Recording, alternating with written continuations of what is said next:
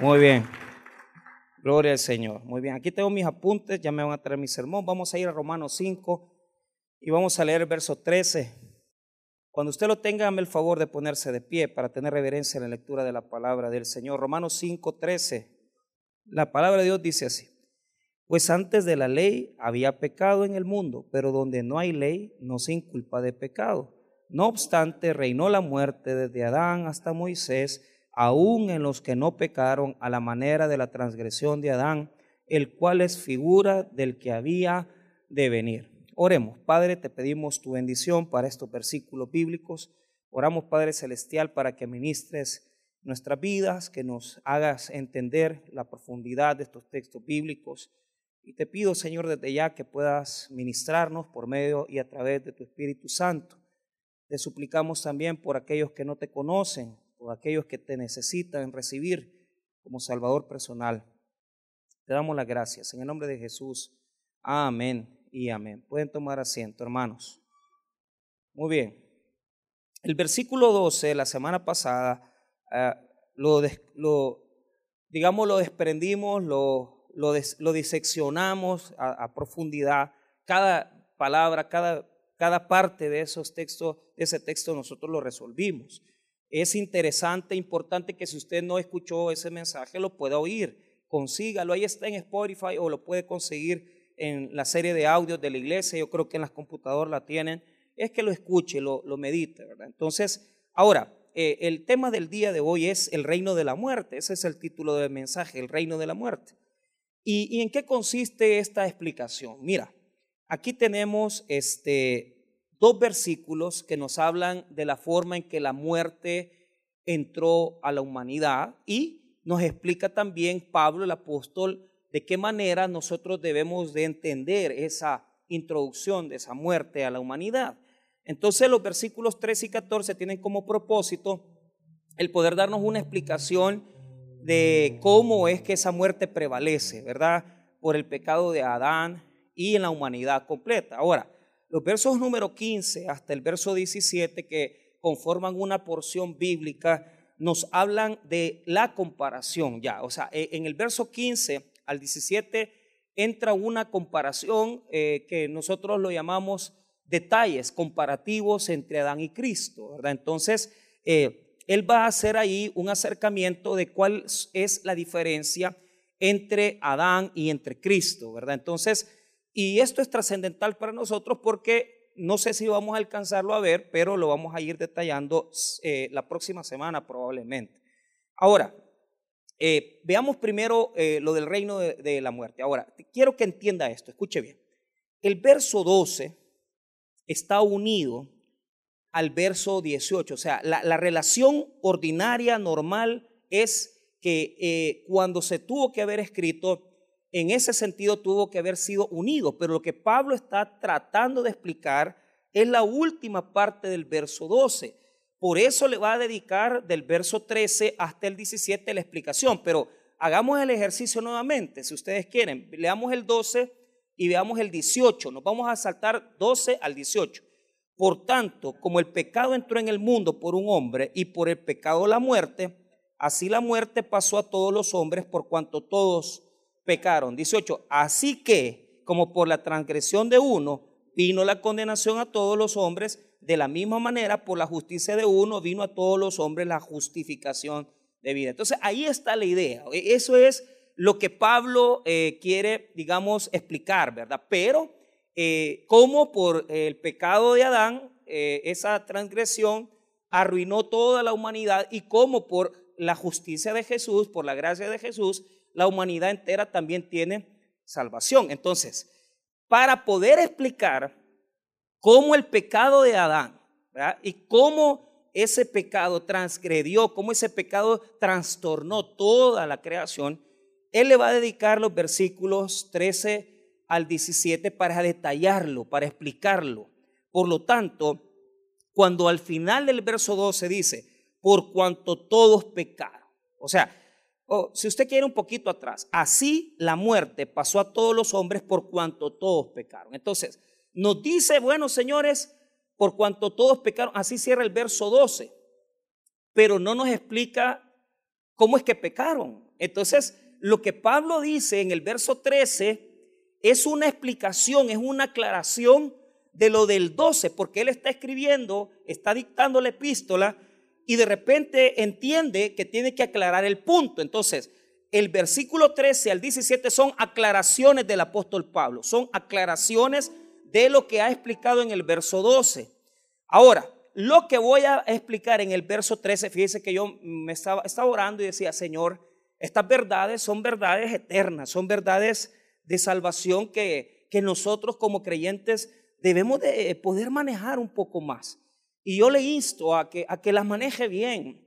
Mira, eh, sería buenísimo si puedes conseguir el sermón pasado, este sermón, o sea, agarrarlo, tomarlo, oírlo, eh, repetirlo. Había un hermano ahí me está diciendo, fíjese que oí el sermón otra vez. Y, qué bueno que la gente se esté interesando porque son verdades eternas. Hay gente que no le interesa, por eso es que no aprenden, pero es necesario que aprendan. Eh, y, mire que es importante que usted se... Yo me pongo muchas veces, ¿cómo cree que usted que yo he aprendido tantas cosas? Oyendo, oyendo enseñanza, o sea, aprendiendo, leyendo también y me pongo y, me, escribo. ¿Cuántos años tengo de, de aprender así? Ahora, el verso 13 nos va a hacer una aclaratoria, porque podrían haber judíos que dicen, mira Pablo, ¿cómo es que pecaron? ¿Cómo es que pecaron? Eh, ¿Cómo es que pecaron los hombres?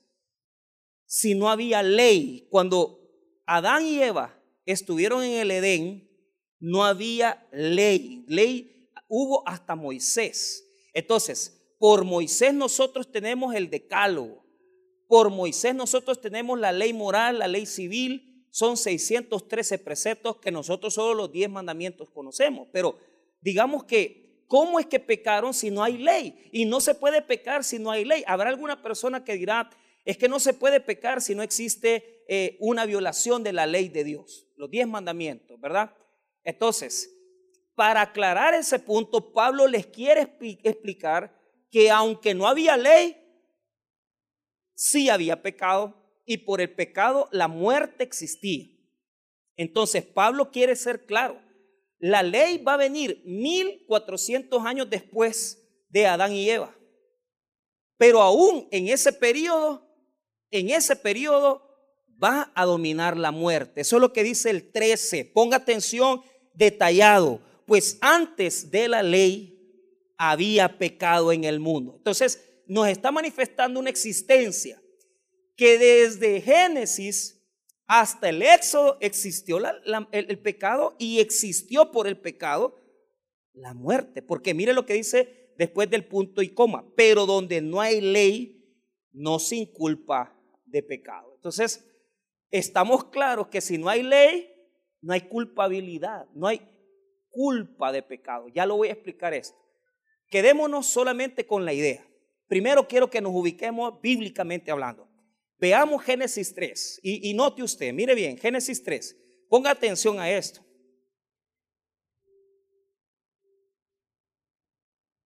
En el capítulo 3 aparece la caída de Adán, ¿verdad? Aparece ese momento terrible de la caída de Adán. No hay ley, no existe en los diez mandamientos. ¿Por qué? Vaya, ponga atención, desde Génesis 3, que se incumple el primer mandato. ¿Cuál fue el mandato que Dios le dio a Adán? El mandato que le dio Dios a Adán es 2.17, léalo ahí conmigo.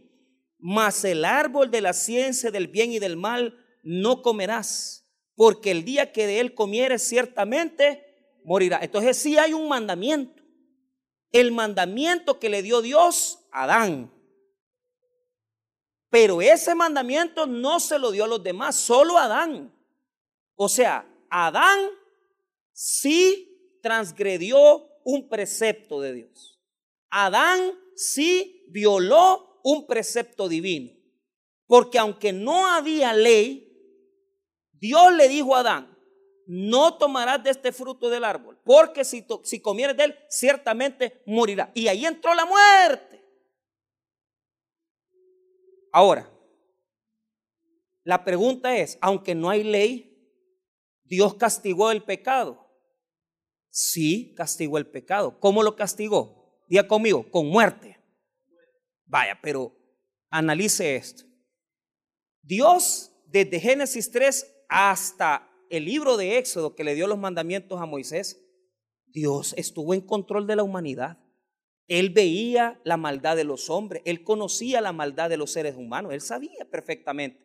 Porque aunque no había ley que violase, el pecado Dios lo tenía en cuenta. Dios llevaba, hermano, también un control sobre la maldad humana.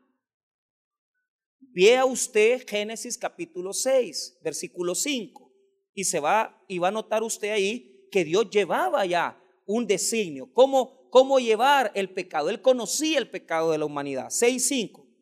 Y vio Jehová que la maldad de los hombres era mucha en la tierra y que todo designio de los pensamientos del corazón de ellos era de continuo solamente el mal. Entonces, Dios, aunque no le dio la ley todavía, estaba en ese momento en control de la pecaminosidad humana, de tal manera que eh, hay varios juicios que Dios trajo a sus vidas. Por ejemplo, el juicio de el gran diluvio que se establece en el capítulo número 6, ¿verdad? Y 7 y 8 del libro de Génesis, de es el diluvio de Noé, El diluvio. Pero también si usted después quiere revisar en Génesis 18, Dios castigó la maldad de Sodoma y Gomorra. Pero note esto, ¿de qué manera Dios veía el mal? De una manera general. Él está diciendo que está viendo la maldad de todos los hombres en conjunto y está viendo que toda la humanidad era mala, era mala en gran manera. Y Dios va a castigar la humanidad con juicios generales. De tal manera que en Génesis 6 va a traer el diluvio. En Génesis 18 va a mandar desde el cielo fuego para destruir Sodoma y Gomorra y va a morir toda esa gente. Entonces Dios ha estado en control de la maldad. ¿Y cuál ha sido el castigo del pecado de, la, de los seres humanos? La muerte. La muerte. Indudablemente la muerte llegaba a sus vidas tarde o temprano por su maldad. O sea, no creamos que porque no habían los mandamientos no se condenaban. Claro que sí. Ellos se condenaban de tal manera que eran malos y rebeldes en contra de Dios. Y Dios tendrá un juicio para ellos. Ya lo voy a explicar. Que nosotros en este momento no lo podemos discernir, pero ya dentro de poco lo voy a estar explicando. Veamos entonces desde qué texto. Mira, desde Génesis 3 hasta Éxodo 20 que le dio Dios la ley a Moisés. Veamos Éxodo 20. Imagínense cuántos años pasaron. Génesis 3 hasta Éxodo 20, nótelo, no, note eso. ¿Cuántos años? 1400 años que no había ley hasta que Dios le promulgó la ley a Moisés y se la dio en, una en tablas y le dijo, mira, estos son los mandamientos. Éxodo 20. Versículo 1. Y habló Dios todas estas palabras diciendo, yo soy Jehová tu Dios, que te saqué de la tierra de Egipto de casa de servidumbre. No tendrás dioses ajenos delante de mí. No te harás imagen ni ninguna semejanza de lo que estará arriba en el cielo, ni abajo en la tierra, ni en las aguas debajo de la tierra. No te inclinarás a ellas, ni las honrarás, porque yo soy Jehová tu Dios, fuerte, celoso, que visito la maldad de los padres sobre los hijos hasta la tercera y cuarta generación de los que me aborrecen. Y ahí continúa, ¿verdad? Eh, estamos viendo que 1400 años, aunque no había ley aunque no estaban los diez mandamientos, Dios castigó el pecado. Y lo castigó con muerte. Lo castigó con muerte. Ahora, esto es lo que quiere Pablo decirnos. ¿Por qué razón? Porque habrá personas, habrá en la, en la mente judía, para mucho pueblo judío, no podía haber pecado si no había ley. Entonces, si Moisés no había decretado la ley, entonces no había pecado, como no dice, dice, dice Pablo. Pablo dice, aunque la ley no estaba decretada, aunque la ley no estaba establecida por Moisés, ya Dios estaba castigando la maldad de la humanidad. Y podemos ver esos grandes juicios como el de Sodoma y Gomorra y el juicio, ¿verdad? También del diluvio. Por lo tanto, hay formas de castigo de Dios en toda esta época. Leamos entonces ahora e, esta palabra. Quiero que note esto. Volvamos a Romanos 5, verso número 13, y notemos esta palabrita que es interesante, el ojeo, el ojeo, ya te la voy a explicar. Pues antes de la ley había pecado en el mundo, ¿verdad? Ya lo demostramos, ¿verdad? Génesis 3 al Éxodo 20, había pecado en la humanidad. Ahora, pero donde no hay ley, no sin culpa de qué? De pecado. Entonces, ¿cuál es la diferencia? Ok, cuando ya se promulgó la ley, ahí hay inculpar, ahí hay una designación de pecado. ¿En qué sentido? Te lo voy a explicar ahorita. No se desespere que ya yo le voy a explicar esto. La palabra inculpar, la palabra que aparece en griego, elogeo, quiere decir tomar en cuenta. ¿Qué quiere decir eso? Quiere decir tomar un cuaderno o tomar una página y comenzar a escribir los pecados de cada uno. Ojo, de cada uno, los pecados de cada uno. Entonces, si bien es cierto, aunque no había, mire bien, aunque no había una forma de transcribir esos pecados uno por uno, ¿verdad? Sí Dios estaba tomando cuenta de, la, de los pecados en general de toda la humanidad, de toda la humanidad. Ahora, inculpar significa esto, se lo voy a explicar, esto lo voy a explicar con derecho penal. A mí me dio clases el doctor, eh, el doctor Silva, que fue el creador del primer código penal del Salvador. Y él, cuando usted va a recibir derecho penal, le dice el tipo, dice, el tipo penal, dice, ok. ¿Cuál es el tipo penal? El tipo penal es el que, el que hurtare, dice. O sea, ahí está la conducta regulada, el que hurtare, el que robare, dice. O sea, es la conducta establecida, ¿verdad? Esa es la conducta establecida. El que robare cosa ajena y tomar en esta situación, ¿verdad? Tendrá tres años de prisión. Entonces, el tipo es que la conducta que usted comete aparezca en el Código Penal. Y entonces, el juez, ¿qué es lo que hace? Vaya, ¿qué es lo que hizo este? Eh, hurto y robo. Hurto es sin violencia, robo es con violencia. Robo. Robo hay un robo agravado y robo simple. ¿ah? Hablemos del robo simple. El que viene así y de repente usted está con el celular y, descuidado, usted tiene un iPhone de los última generación y viene uno de esos pícaros y, que yo no le, recomiendo robarse un iPhone, ¿va? porque eso cuesta desbloquearlo, no es que yo sea ladrón, sino que todo el mundo lo sabe, ¿va? o sea, y peor, que aquellos que ya los tienen controlados satelitalmente y de repente cuando ya van a gestionar dónde está y encuentran el teléfono usted y ya saben dónde está.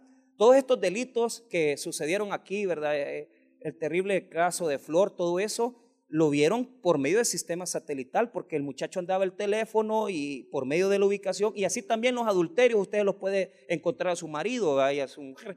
Entonces, le pone la ubicación ahí, Maps y todo, y ya se le enciende y usted comienza, ah, ve, ahí se le fue a meter a fulano, aquí se fue a meter al Titanic, y usted ya encuentra ahí dónde se metió. Entonces, entonces,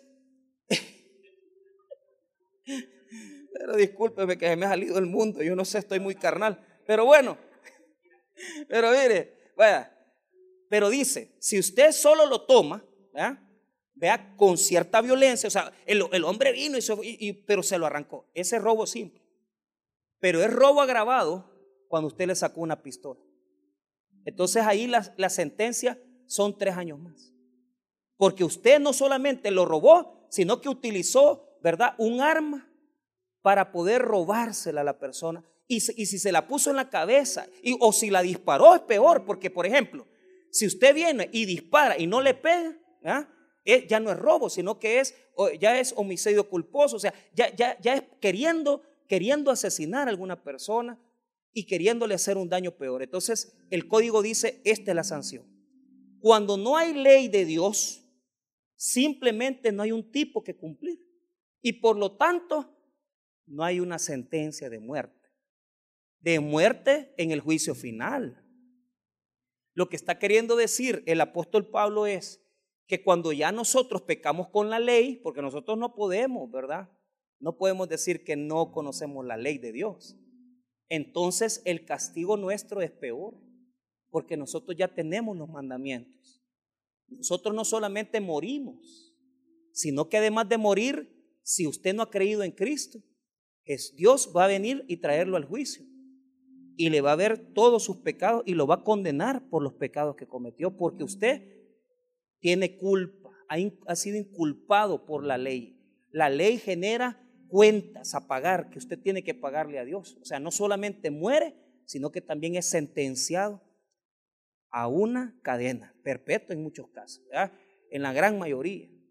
O sea, las personas pagan dolores tremendos porque van a ser acusados por el pecado que han cometido.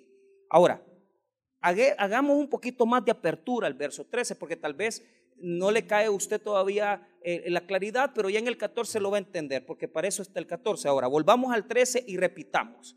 Pues antes de la ley había pecado en el mundo, ya, entonces hay muerte, ya sabemos eso, hay claridad. Pero donde no hay ley, no sin culpa de pecado, dice. O sea, cuando no está la, la ley, no, simplemente no hay una sentencia condenatoria que cumplir, solo muerte. Pero una vez que hay ley, ahí ya no hay para dónde, porque en el juicio te van a poner, ¿verdad? Te van a poner, eh, ya lo vamos a leer, te van a poner toda esa situación que has violado y te van a condenar conforme a tus pecados. Ahora, verso 14. No obstante, reinó la muerte desde Adán hasta Moisés, dice. Aún en los que no pecaron a la manera de la transgresión de Adán. Entonces aquí hay una diferencia. Ponga atención. Aunque, no, aunque esa gente, desde Adán hasta Moisés, no cometieron el pecado de Adán, ¿qué pecado cometieron ellos? El pecado personal. Ellos tenían pecado independiente. O sea, si bien es cierto, no cometieron el pecado de Adán porque no tomaron del fruto del árbol prohibido, pero ahí habían sodomitas. Había gente que se acostaba con hombres, gente que se acostaba y que tenían pecados terribles. Génesis 6 es uno de los, de los capítulos más, más difíciles de interpretar, los versículos 1 hasta el versículo número 8, porque ahí aparecen los nefilim, ¿verdad? Los gigantes, porque algunos presumen de que hubo una acción, ¿verdad? De los ángeles de tener relaciones sexuales con, con mujeres, ¿verdad? Con mujeres humanas. Entonces, eh, eh, eh, o sea, había un pecado y, era una cosa terrible, pero ¿cuál es el problema? No era el pecado de Adán. Esta gente murió en la medida que ellos pecaron de forma personal, de forma independiente. O sea, la muerte les cayó por la maldad de cada uno, porque ellos pecaron a los ojos de Dios, o sea, eran malos, eran perversos, igual que hoy en día, ¿verdad? Y esto es interesante porque hay una situación, ¿verdad? Eh, ¿Cómo le podemos llamar a los que pecaron sin ley? A los que pecaron sin ley. ¿Cómo les podemos llamar a los que pecaron sin ley. ¿Y por qué? Y cómo Dios los castigó. Primero, quiero que usted note lo que dicen los teólogos. Primero le voy a, leer a Samuel Pérez Millo. ¿Cómo se llama eso de pecar sin la ley? ¿Verdad? Entonces, ¿y cómo se llama eso de pecar con la ley? Él dice que a estas personas, fíjese bien, al que peca con la ley puesta, se le debe llamar pecado consciente, pecado consciente. Y aquel que pecó, ¿verdad?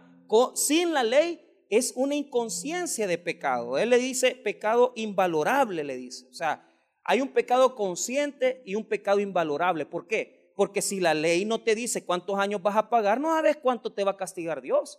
Entonces, Pérez Millo dice que al pecado que se comete con la ley puesta en los ojos es consciente.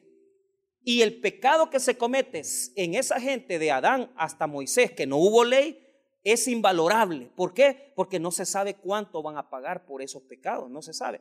Yo ya tengo una tasa que ya se la voy a enseñar cómo, cómo Dios tiene que juzgar esos casos, ¿verdad? Ahora, quiero decirles que otros teólogos, ¿verdad? Como por ejemplo la cueva y otros dicen que lo que hay es anomia.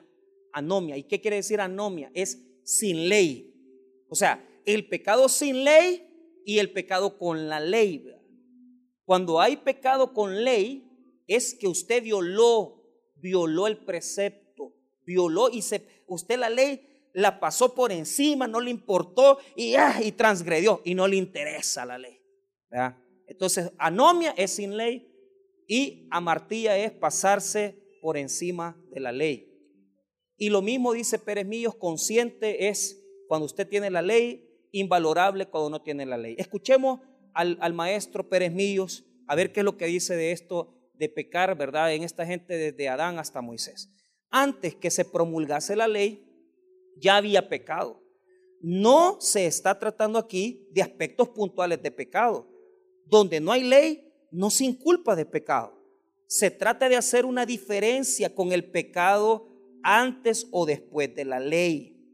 Esto sería un pecado consciente Después de ella, un pecado invalorable antes de ella. O sea, oiga lo que dice, esto sería un pecado consciente cuando ya se tiene la ley y un pecado invalorable antes que se promulgara la ley. De otro modo, ningún hombre sería responsable del pecado como lo fue Adán, por cuanto él quebrantó conscientemente un mandamiento y de esta y, un mandamiento, mientras que los hombres no tenían una referencia legal establecida.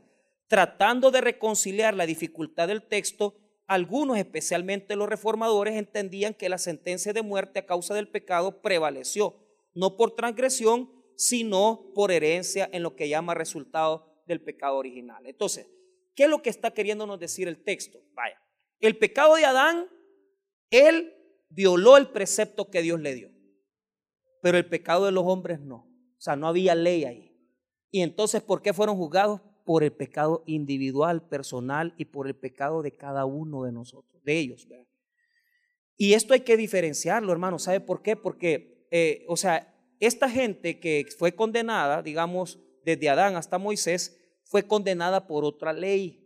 Y, y las preguntas sería, ¿qué ley se les aplica a esa gente que no tuvo la ley de Dios? O sea, toda esa gente que, que no tuvo la ley de Moisés en sus manos, ¿qué ley se les aplica? Pues la ley que se les aplica, ya la citó Pablo en textos anteriores y se la voy a explicar rápido para que usted pueda entenderla. Cuando una persona no conoció de la ley de Dios, se le aplica la ley de la conciencia, de la conciencia. Vea lo que dice Romanos 2.15. Ahí aparece la, la, ley de la conciencia aplicada a los gentiles. Veamos ahí. Veamos el 14, 14, 15 y 16. Romanos 2, versos 14, 15 y 16. Mire, mire lo que dice, por cuanto los gentiles que no tienen ley hacen por naturaleza lo que es de la ley, estos, aunque no tengan ley, son ley para sí mismos, mostrando la obra de la ley escrita en sus corazones, dando testimonio su conciencia y acusándoles o defendiéndoles sus razonamientos. En el día en que Dios juzgará por Jesucristo los secretos de los hombres, conforme a mi evangelio. Entonces la clave está en el verso 15 que dice, oiga, mostrando la obra de la ley escrita en sus corazones, dando testimonio su conciencia y acusándoles o defendiéndoles sus, perdón, sus razonamientos. Entonces, ¿qué es la ley de la conciencia? La ley de la conciencia es que nuestra conciencia es un juez interior. O sea, aquí nadie puede decir, mira, es que fíjese que tomar la mujer de otro, eso eso como yo no conozco la ley de Dios, ¿ah? porque en la ley de Dios, en Éxodo 20, dice con toda claridad que no debemos de codiciar a la mujer del prójimo. Y, dice con toda claridad que no hay que robarla. Pero ¿qué pasa cuando una persona que no conoció la ley, que no sabe de la ley de Dios, y le quita la mujer a otro hombre? Entonces, no, o sea, esa persona no puede decir, ay, es que yo no sabía. En su corazón algo le decía que no era bueno. Pero él no se detuvo, sino que él violó la conciencia que Dios le había puesto. O sea, ¿quién de los que están aquí y fuera de los que están aquí va a decir que, que matar a alguien no es algo que ya tenemos en la conciencia? Usted puede dejar a una persona en una isla desierta y dejarlo con otra persona y le aseguro que si ese ser humano mata al otro, esa persona va a sentir que ha violado algo, aunque no conozca la ley de Dios. Por lo tanto, la ley de la conciencia quiere decir que Dios ha puesto los mandamientos dentro de nosotros, sin que nosotros sepamos. De tal manera que los indígenas, los mayas, todos nuestros, eh, los pueblos originarios, fíjense que ellos no tenían los mandamientos, ni sabían que era eso. Hasta que vino Cristóbal Colón en la conquista de América y, la, y toda la colonización. Les dijo, miren, ustedes tienen que creer en Dios o morirse. Hasta ahí los pobres indígenas no sabían nada de Jesucristo. Entonces, ¿qué es lo que adoraban? Las, el sol, las estrellas. Había una ley natural en ellos que les decía que había un creador, alguien que había más alto de ellos. Igual la, matar a alguien, matar a alguien, eso lo traemos de nacimiento en nosotros. No debemos de matar al otro, robar a otro, tampoco meterse con la mujer del prójimo o con el varón del prójimo. No, no se debe de hacer. Y eso lo traemos aquí. Por eso que el que peca, mire bien, el que peca viola poneme atención, la conciencia que Dios le ha dado. Dos, viola la ley de Dios. Y si es un delito, viola la ley de los hombres. esto es algo terrible porque nosotros no logramos dimensionar el pecado, pero les digo algo, muchas cosas. Que la palabra de Dios establece como pecado, muchas son delitos. Muchas son delitos. Y, el que peca, peca contra, contra su conciencia, peca contra la ley de Dios, los mandamientos, y peca violando las leyes humanas. Muchas veces, porque robar no es delito, pues. Vaya, róbese algo. Vaya a agarrar a la fuerza un carro, o sea, hurte algo. No, no lo va a sancionar la ley. Claro que sí. Y lo van a meter preso. Y lo van a meter preso por eso. Porque se violan las leyes. Entonces Pablo quiere que tengamos claro algo. Si Dios condenó a muerte a toda esa gente, es porque ellos pecaron también. Tienen pecados personales. ¿Y qué ley les va a aplicar? La ley de la conciencia va a ser aplicada a esas personas. La ley de la conciencia. Y por eso los va a sancionar. Ahora, eh, el pecado de Adán es la transgresión. Y yo quiero que note esto para que vea. Veamos ahí Romanos 5, verso 14. Mire lo que dice el versículo. No obstante, reinó la muerte desde Adán hasta Moisés. Mire bien, aún en los que no pecaron a la manera de la transgresión de Adán. Y, esa palabra transgresión, ¿verdad? Esa palabra transgresión en el versículo 14 es la palabra parábasis, ¿verdad? Esa palabra parábasis es violación del decreto de ley. O sea, ¿quién es el único que había pecado en ese momento en contra de un mandamiento? Es Adán. Es Adán. Adán pecó en contra del mandamiento de Dios en Génesis 2.17. Pero los demás hombres pecaron contra la ley de la conciencia. Porque Dios les puso en la conciencia la ley de Dios antes que se la diera Moisés y ellos pecaron. Ahora, ¿en qué diferencia el juicio? ¿En qué diferencia esto nuestro destino? Lo diferencia mucho, le voy a explicar por qué. Y, se lo voy a explicar así para que usted entienda. Mire, fíjese que los que pecamos en contra de la ley de Dios estamos bien amolados. Porque si nosotros desconocemos que Jesús, que Jesús es el Señor de nuestra vida, ahí, hermano, nos hacemos, nos, nos hacemos de inmediato, ¿verdad? Eh, eh, nos hacemos enemigos de Dios. Y mira cómo, cómo es que nos va a castigar. O sea, eh, o sea, nos va a presentar la ley y nos va a dar un castigo conforme a las leyes que hemos violado. Y esto es duro, hermano, porque, porque sinceramente eh, en, en, el juicio final van a haber dos detalles que yo quiero que note. Solo vea conmigo Apocalipsis 20 para que usted pueda notar eso. Mire bien, Apocalipsis capítulo número 20. Ahí aparece eso.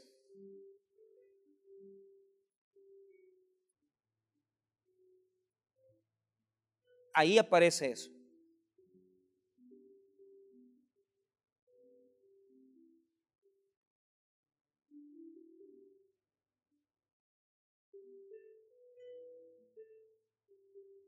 Ok, primero quiero que note esto. El versículo número 25. Pero los otros muertos no volvieron a vivir hasta que se cumplieron mil años. Esta es la primera resurrección. Bienaventurado y santo el que tiene parte en la primera resurrección.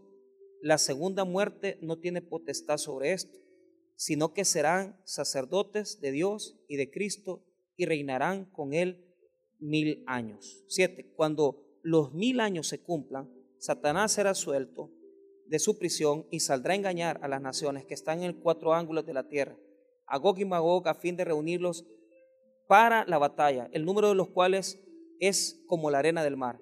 Y subieron sobre la anchura de la tierra y rodearon el campamento de los santos y la ciudad amada y de Dios descendió fuego del cielo y los consumió. Y el diablo que los engañaba fue lanzado al lago de fuego y asombros, donde estaba la bestia, el falso profeta, serán atormentados día y noche por los siglos de los siglos. Esto es cuando Dios o sea, el, infierno, el lago de fuego y azufre, es donde va a estar Satanás, es donde va a estar ahí la bestia, es donde va a estar, ¿verdad? El falso profeta, porque ahí los va a lanzar al final. Pero quiero que note algo. Eh, nosotros nos hemos imaginado toda la vida que la resurrección, ¿verdad? Siempre la hemos visto como la resurrección de esperanza. Le voy a decir esto. Cuando resucite Dios a los muertos que no creyeron en Él, en Jesucristo, su Hijo amado, Él les va a juzgar con la ley en las manos.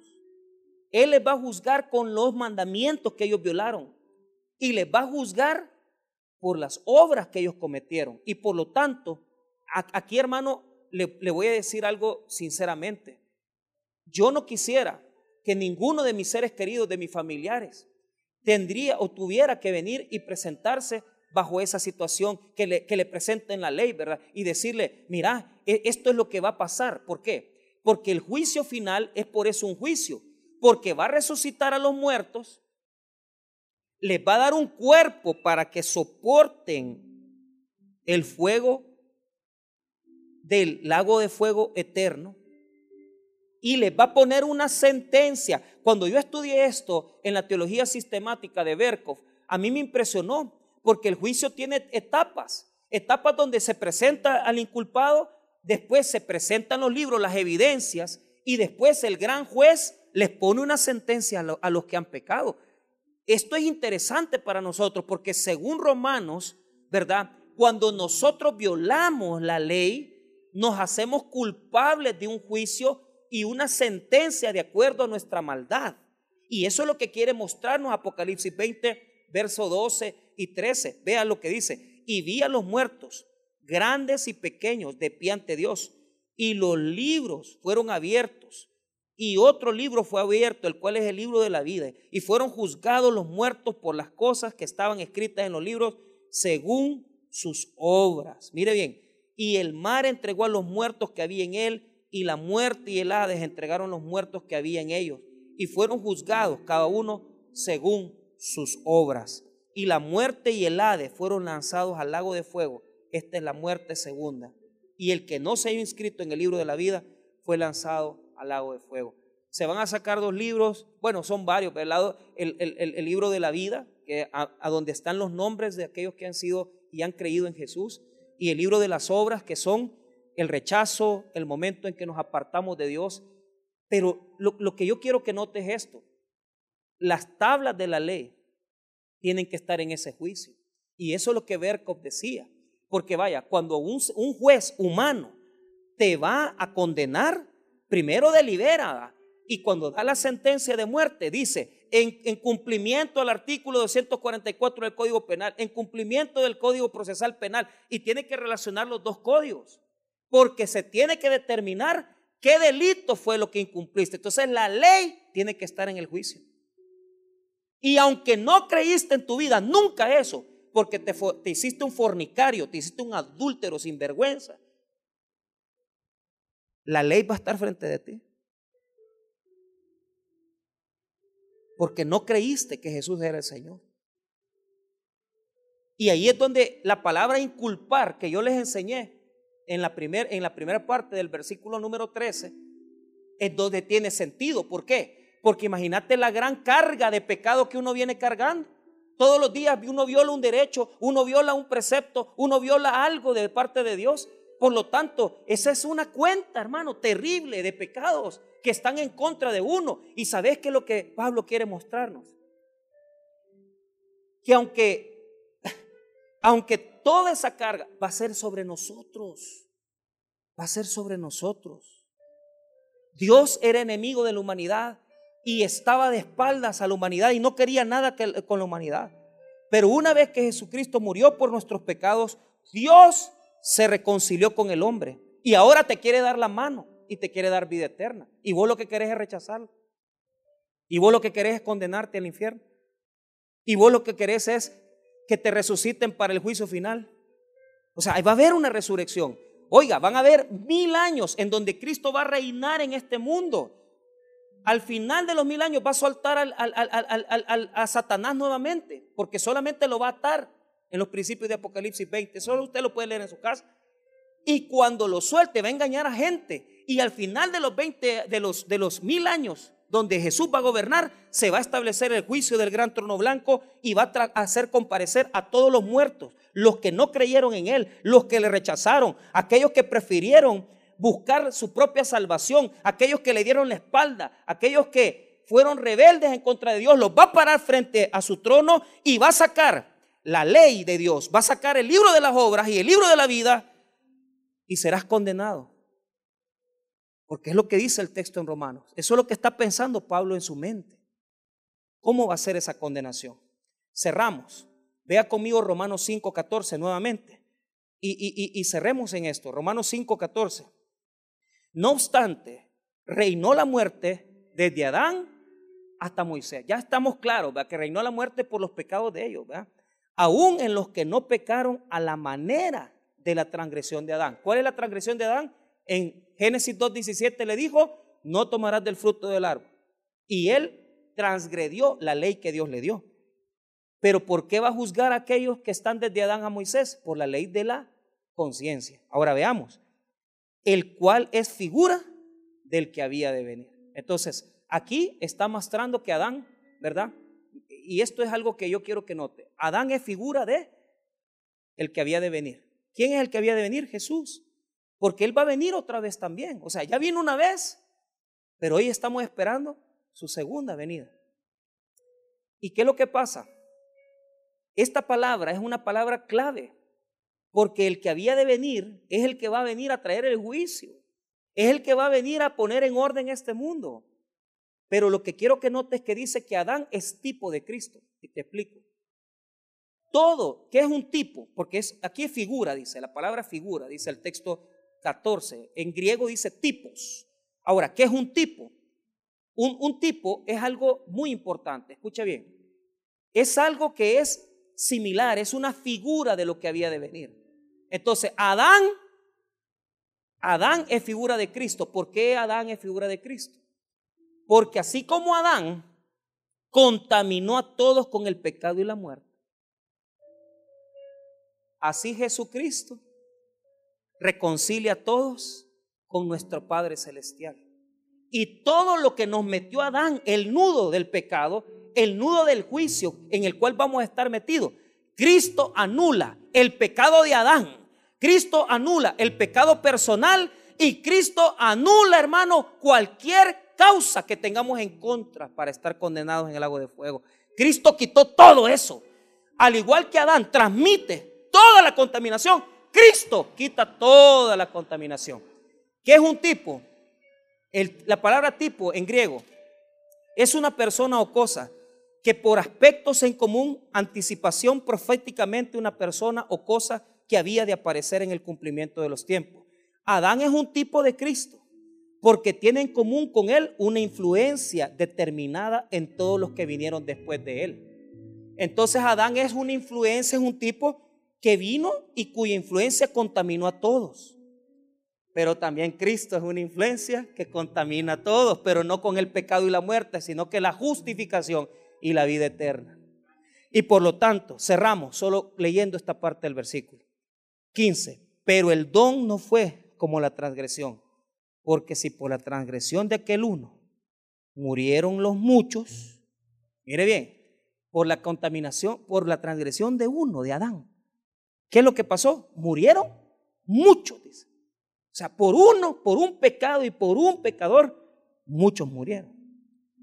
Pero mire lo que hace Cristo, coma, abundaron mucho más por los muchos la gracia y el don de Dios por la gracia de un hombre, Jesucristo. O sea, mira qué importante. Por uno se echó a perder la humanidad pero la, no, me, no me va a quedar tiempo, pero la clave es la palabra abundaron mucho más para los muchos la gracia. ¿Por qué?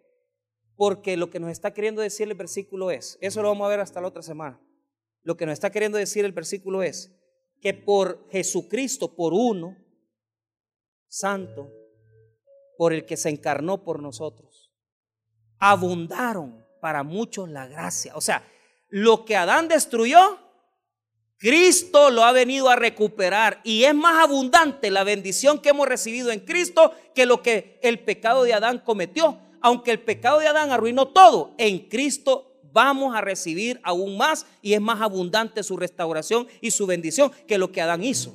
Adán, hermano, se paseó en, en mucho, pero Cristo ha venido para salvar a muchos más de los que Adán ha condenado.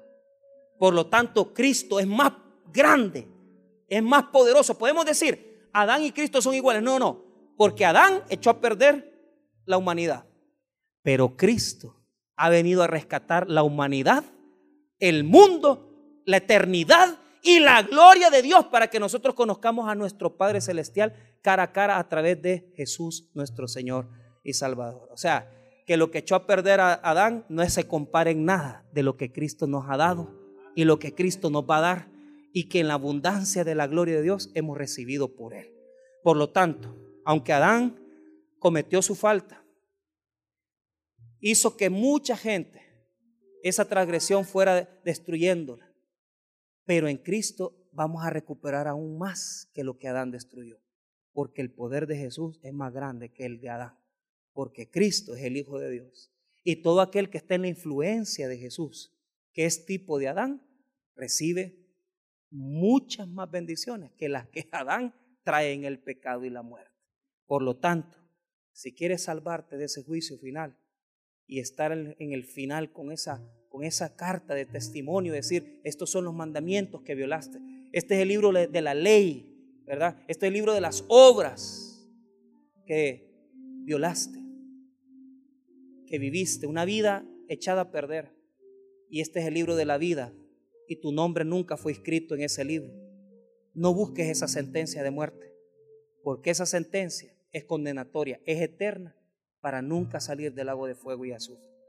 Busquemos al Señor, arrepintámonos de nuestros pecados y busquemos al segundo Adán, que es Jesucristo, nuestro Señor y Salvador. Vamos a orar. Padre, gracias por tu misericordia, gracias por tu palabra, Señor.